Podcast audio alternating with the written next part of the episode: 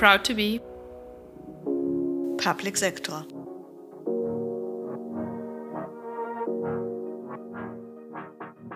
Herzlich willkommen zu einer neuen Episode unseres Podcasts. Schön, dass du dabei bist. Wir sind Ramona und Anke. Wir arbeiten seit vielen Jahren im öffentlichen Dienst und glauben, dass jeder seinen Teil zur Transformation und Modernisierung der Verwaltung beitragen kann. Dazu sprechen wir mit Vorreiterinnen, Role Models, Innovationstreiberinnen und Macherinnen. Wir möchten gute Beispiele zeigen, voneinander lernen und zum Nachdenken, Diskutieren und Nachmachen anregen. Es tut sich was in der deutschen Verwaltungslandschaft, darf aber gerne noch mehr werden. In jeder Episode unseres Podcasts zeigen wir ein Vorbild für die Transformation der öffentlichen Verwaltung.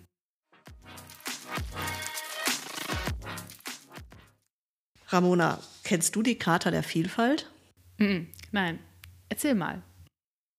Die Charta der Vielfalt ist eine Arbeitgebendeninitiative zur Förderung von Vielfalt in Unternehmen und Institutionen. Ziel der Initiative ist es, die Anerkennung, Wertschätzung und Einbeziehung von Vielfalt in der Arbeitswelt in Deutschland voranzubringen. Organisationen sollen ein wertschätzendes Arbeitsumfeld für alle Mitarbeitenden schaffen, unabhängig von Alter, ethnischer Herkunft und Nationalität, Geschlecht und geschlechtlicher Identität, körperlichen und geistigen Fähigkeiten, Religion und Weltanschauung, sexueller Orientierung und sozialer Herkunft. Das Herzstück der Initiative ist eine Urkunde. Sie ist die Charta der Vielfalt im wörtlichen Sinn und eine Selbstverpflichtung der Unterzeichnenden. Über 4.900 Unternehmen und Institutionen mit insgesamt 15 Millionen Beschäftigten haben die Charta der Vielfalt bereits unterzeichnet. Unsere Dienstherringen übrigens auch. Tolle Initiative. Wer steckt denn dahinter? Mm, der gemeinnützige Verein Charta der Vielfalt e.V. übernimmt inhaltlich und finanziell die Verantwortung. Er gewinnt Unternehmen und Institutionen für die Prinzipien der Charta der Vielfalt, informiert über Diversity Management und unterstützt die bestehenden UnterzeichnerInnen im gegenseitigen Lernen und Erfahrungsaustausch sowie bei der Umsetzung ihres Diversity Management. Schirmherr des Vereins ist unser Bundeskanzler Olaf Scholz. Wenn du mehr erfahren willst, schau mal unter www.kata-der-vielfalt.de. Ich finde, Vielfalt in der Arbeitswelt ist ein so wichtiges Thema, insbesondere für die öffentliche Verwaltung, die ja mit der Vielfalt unserer Gesellschaft jeden Tag in Berührung kommt. Ja, genau. Auszubildende und mit Migrationshintergrund sind beispielsweise häufig unterrepräsentiert in den Verwaltungen. So auch in Hamburg. Der Senat der Stadt Hamburg hat daher eine Kampagne ins Leben gerufen, um die Zahl der Auszubildenden mit Migrationshintergrund in der hamburgischen Verwaltung zu erhöhen. Die Kampagne setzt auf verschiedene ineinandergreifende Maßnahmen und behördenübergreifende Aktivitäten, insbesondere eine intensive Öffentlichkeitsarbeit. Und das mit Erfolg. So ist es gelungen, seit dem Beginn der Kampagne in 2006 rund viermal so viele Frauen und Männer mit einer Zuwanderungsgeschichte einzustellen. Klasse. Aber Moment mal, aus Hamburg kommt doch auch unser heutiger Gast, oder? Sprechen wir doch mal mit ihm über das Thema.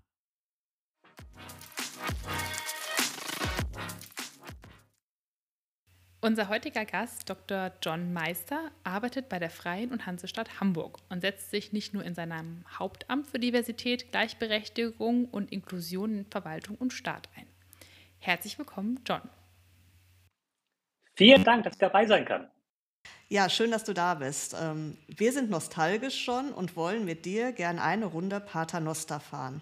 In dieser Zeit wollen wir dich ein wenig näher kennenlernen und unsere HörerInnen sollen erfahren, wer heute bei uns zu Gast ist.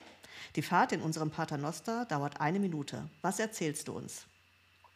Ja, vielen Dank nochmal. Ähm, also als ehemaliger Paternoster-Beauftragter einer Behörde freut mich natürlich diese Paternosterfahrt umso mehr. Äh, auch mich macht das nostalgisch. Äh, mein Name ist John Meister. Ich bin von Haus aus Politikwissenschaftler und bin inzwischen seit mehr als 15 Jahren in der Verwaltung tätig. In der Zeit habe ich vieles erleben dürfen. Ich war im Sozialressort, im Finanzressort und in einem Justizressort tätig. Ich war in einer Staatskanzlei unterwegs. Ich war mal bei einem öffentlichen IT-Dienstleister habe in Projekten gearbeitet, wie auch in der Linie, in Querschnittsbereichen, wie auch im Fachbereich. Äh, ich war mal Sachbearbeitung, Referent, Projektleitung und Führungskraft. Und was mich auf allen meinen Stationen immer begleitet hat, war die Frage ja, nach dem Outcome, nach dem Impact der Tätigkeit. Was ist die Sinnstiftung und der Nutzen die mit einer Tätigkeit verbunden sind. Ich bin zutiefst überzeugt, dass wir Antriebsfeder und ja, innere Antreiber brauchen, die uns motivieren, die Dinge zum Besseren zu verändern für das Gemeinwohl.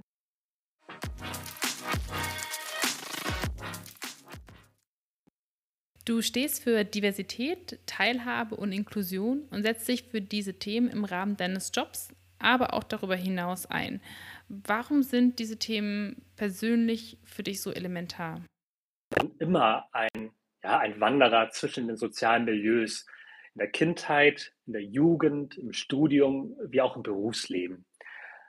Ich bin zum Beispiel in einem Viertel groß geworden in Hamburg, ähm, wo nahezu alle Kinder aus Zuwandererfamilien kamen. Ich konnte gar kein Deutsch, als ich eingeschult wurde. Und Behördentermine waren für meine Eltern ja immer mit Angst verbunden. Sprachbarrieren, Informationsdefizite, ja bis hin zu Befürchtungen vor etwaigen Repressalien von den Behörden. Es gab also bei mir bestimmt keinen vorgezeichneten Weg, der, dass ich ausgerechnet in die Verwaltung gehe. Das war sicherlich nicht der Fall. Ähm, und trotzdem ist genau das ein Beispiel für mich von gleichberechtigter Teilhabe. Gleichberechtigte Teilhabe am gesellschaftlichen Leben ist mehr als nur eine Angelegenheit von wenigen Einzelschicksalen. Gleichberechtigte Teilhabe für alle zu ermöglichen, geht uns alle an. Es ist ein elementares demokratisches Ziel und ein demokratischer Wert. Gleichberechtigte Teilhabe für alle Menschen in ihrer Vielfalt ist zentrale Voraussetzung dafür, dass wir eine Gesellschaft wirklich werden, die geprägt ist von Chancengleichheit und Wertschätzung für alle. Und zwar unabhängig von Alter, Herkunft, Geschlecht, Fähigkeit, Weltanschauung oder sexueller Orientierung. Das ist ja gerade schon angedeutet, als du über die Erlebnisse aus deiner Kindheit berichtet hast. Vielleicht kannst du uns noch mal sagen, warum die, diese Themen, also Diversität, Teilhabe und Inklusion, auch so wichtig für die Verwaltung sind. Mit Diversity sind demnach ja, äh, wie gesagt, demokratische Ziele und Werte verbunden, wie etwa Chancengleichheit, Teilhabe, Partizipation, äh, Repräsentanz und gesellschaftlicher Zusammenhalt die im privaten wie aber eben auch im beruflichen Alltag gelebt und gestärkt werden sollten. Als Verwaltung sind wir diesen gesellschaftlichen Zielen ja auch verpflichtet und sollten daher auch Vorbild sein. Das ist ein Punkt. Ein weiterer Punkt ist, dass mit Diversity auch handfeste Vorteile für Organisationen verbunden sind und generiert werden. Ähm, in der Privatwirtschaft ist dieser bewusste Umgang mit Vielfalt ja auch zunehmend etabliert oder etablierter. Diversity zielt in der Wirtschaft ganz klar darauf ab, ähm, dass alle Menschen sich mit ihren individuellen Fähigkeiten in ihre Organisation, in ihr Unternehmen einbringen können, ihre Bedürfnisse in der Organisation berücksichtigt werden und dadurch unmittelbar oder mittelbar für das Unternehmen, für die Organisation signifikante Wettbewerbsvorteile generiert werden sollen, etwa auch im Hinblick auf die Arbeitgebermarke. Diese Förderung, und das ist mein zweiter wichtiger Punkt mit Blick auf die Verwaltung, diese Förderung von personeller und kultureller Vielfalt in einer Organisation, die ist aber eben nicht nur Aufgabe der Wirtschaft. Der, der öffentliche Dienst, der ist der größte Arbeitgeber Deutschlands mit mehr als fünf Millionen Beschäftigten. Ähm, in dieser öffentlichen Verwaltung arbeiten Menschen engagiert daran, den politischen, den gesellschaftlichen, den rechtlichen Auftrag zu erfüllen. Gemeinwohlorientierung, Daseinsvorsorge, Rechtsstaatlichkeit für alle zu gewährleisten. Und auch deshalb trägt die öffentliche Verwaltung besondere gesellschaftliche Verantwortung. Sie sollte, und davon bin ich fest überzeugt, sie sollte sichtbares Vorbild sein, indem sie sich stärker denn je den BürgerInnen öffnet und sich zum Spiegelbild einer vielfältigen Gesellschaft entwickelt. Wer, wenn nicht die Verwaltung? Ja, total guter Punkt, John. Kann ich auch nur zustimmen. Das sollte man nicht der freien Wirtschaft überlassen, sondern da sind wir als Staat und als Verwaltung auch handlungsverpflichtet. Wenn du jetzt den Finger mal ganz tief in die Wunde legst, wo siehst du denn den größten Handlungsbedarf beim Staat und der Verwaltung? ähm, vielleicht drücken wir es mal so aus. Das komplexe System der öffentlichen Verwaltung ist mit den verschiedensten Herausforderungen des 21. Jahrhunderts äh, konfrontiert.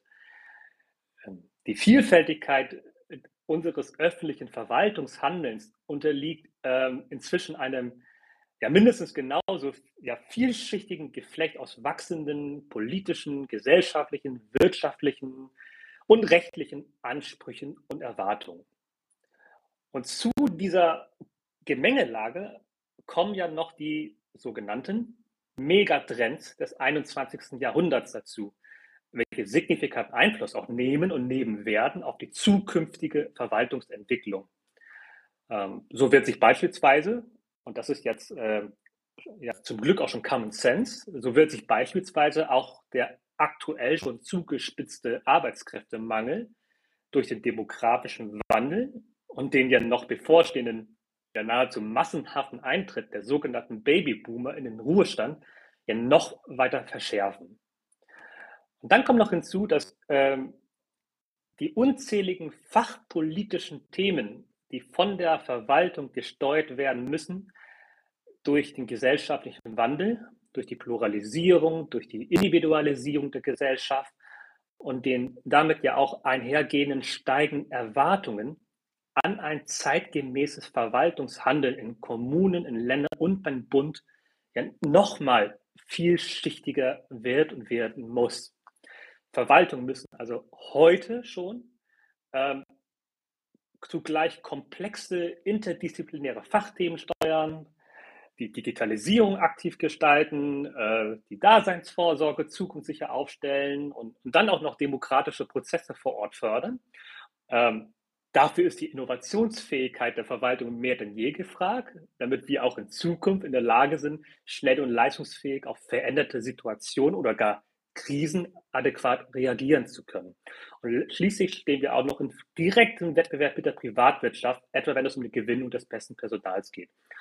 Und in all diesen Zusammenhängen, in all diesen Zusammenhängen spielt Diversity eine zentrale Rolle, um diese Herausforderung zu bewältigen. Jetzt hast du ja auf der Mega- und Meta-Ebene aufgezeigt, wo der Handlungsbedarf ist. Wenn wir jetzt aber es weiter runterbrechen, was kann ich denn oder was kann jeder einzelne Mitarbeiter, jede Mitarbeiterin der Verwaltung dazu beitragen, den diverseren und inklusiveren Wandel zu gestalten? Diversity hat, oder anders gesagt, Diversity zu gestalten, hat zwei Ebenen wir sind ja immer noch in der Verwaltung. Insofern ist die Top-Down-Ebene unerlässlich, gerade eben bei uns ne, in einer hierarchisierten Verwaltung. Äh, hierzu gibt es äh, verschiedene Vorgehensmodelle, die wir auch im anstehenden Buch äh, Vielfalt in der öffentlichen Verwaltung vorstellen werden. Aber ich möchte mich gerne in der Tat auf das Bottom-up fokussieren, denn das ist gerade bei Diversity ebenso wichtig. Diversity braucht also Power von oben aber genauso auch Power von unten. Ähm, denn anders als bei ähm, vielen anderen Megathemen entsteht das Bewusstsein für Diversity in der Praxis viel häufiger zunächst bottom-up, also aus der Belegschaft heraus.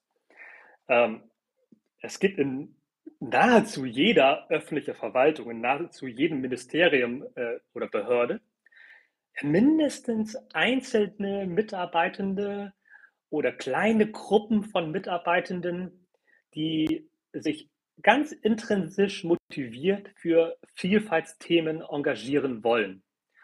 Und in dem Zusammenhang ist Diversity daher das perfekte Beispiel für, ja, für einfach mal machen und Leute zusammenbringen, die Bock haben, ohne dass wir die Top-Down-Ebene, das muss mitgedacht werden, vernachlässigen. Denn auf der anderen Seite ist es genau die Aufgabe des Behördenmanagements, also der Behördenleitung, solche Bottom-up-Potenziale zu erkennen, zu fördern und schlussendlich auch organisatorisch in wirksame Strukturen und Prozesse zu transformieren. Das könnte zum Beispiel sein, indem man Bottom-up-Initiativen fördert, indem man sie zu institutionalisierten Netzwerken auch bildet, die in der Verwaltung sichtbar werden. Oder Traumzustand, in dem auch Ressourcen bereitgestellt werden. Und sei es Freiräume im Rahmen der Arbeitszeit. Das alleine ist schon unglaublich viel wert. Bis hin zu äh, Commitments, Vereinbarungen, etwa auch Zielvereinbarungen mit Blick auf Fortbildung, in dem ähm, Kollegen, Kollegen gezielt zu Diversity-Maßnahmen oder Fortbildung auch ähm, geschickt werden sollen. Es gibt also eine Vielzahl an Instrumenten, die man top-down nutzen kann, um das Bottom-up in eine Verwaltung zu kanalisieren und fruchtbar zu machen. Also das sind ähm, ja total gute Anregungen schon und äh, ich kann dir da auch nur zustimmen. Äh, das geht nicht nur top-down, aber ähm, jeder kann mitmachen und dann muss es natürlich auch möglich gemacht werden.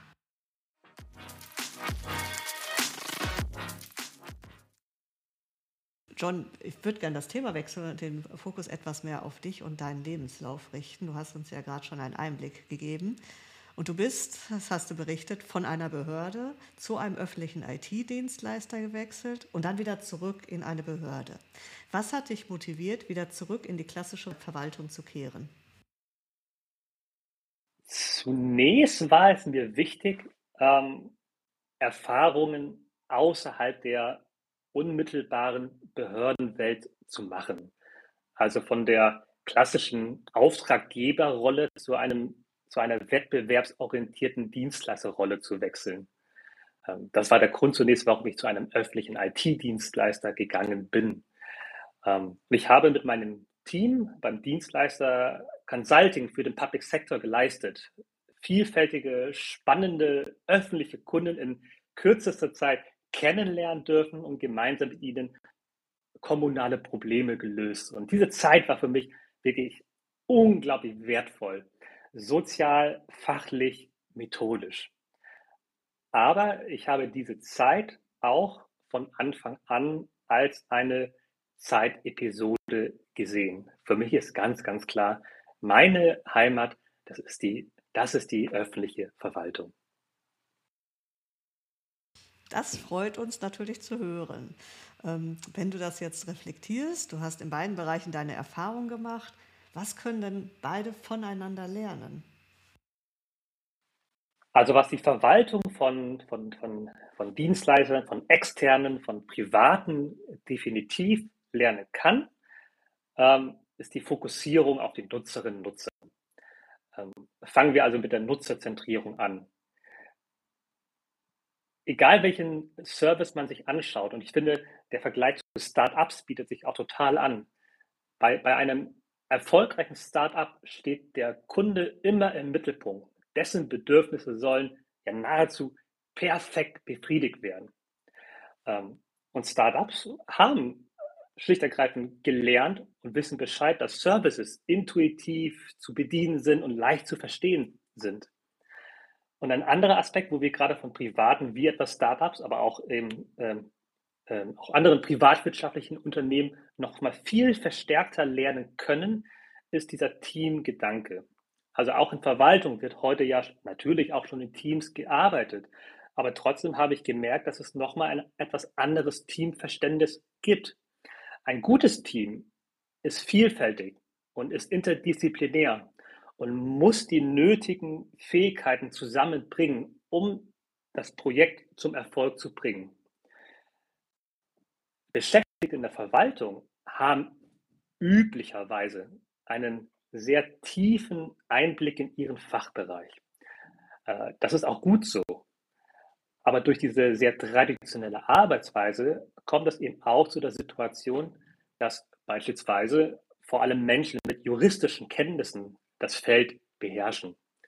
Also auch in der Teamarbeit in der Verwaltung zu einer höheren Interdisziplinarität und Vielfalt zu kommen, wäre ein sehr wichtiger, äh, sehr wichtiger Weg für eine innovative und wirkungsorientierte Verwaltung.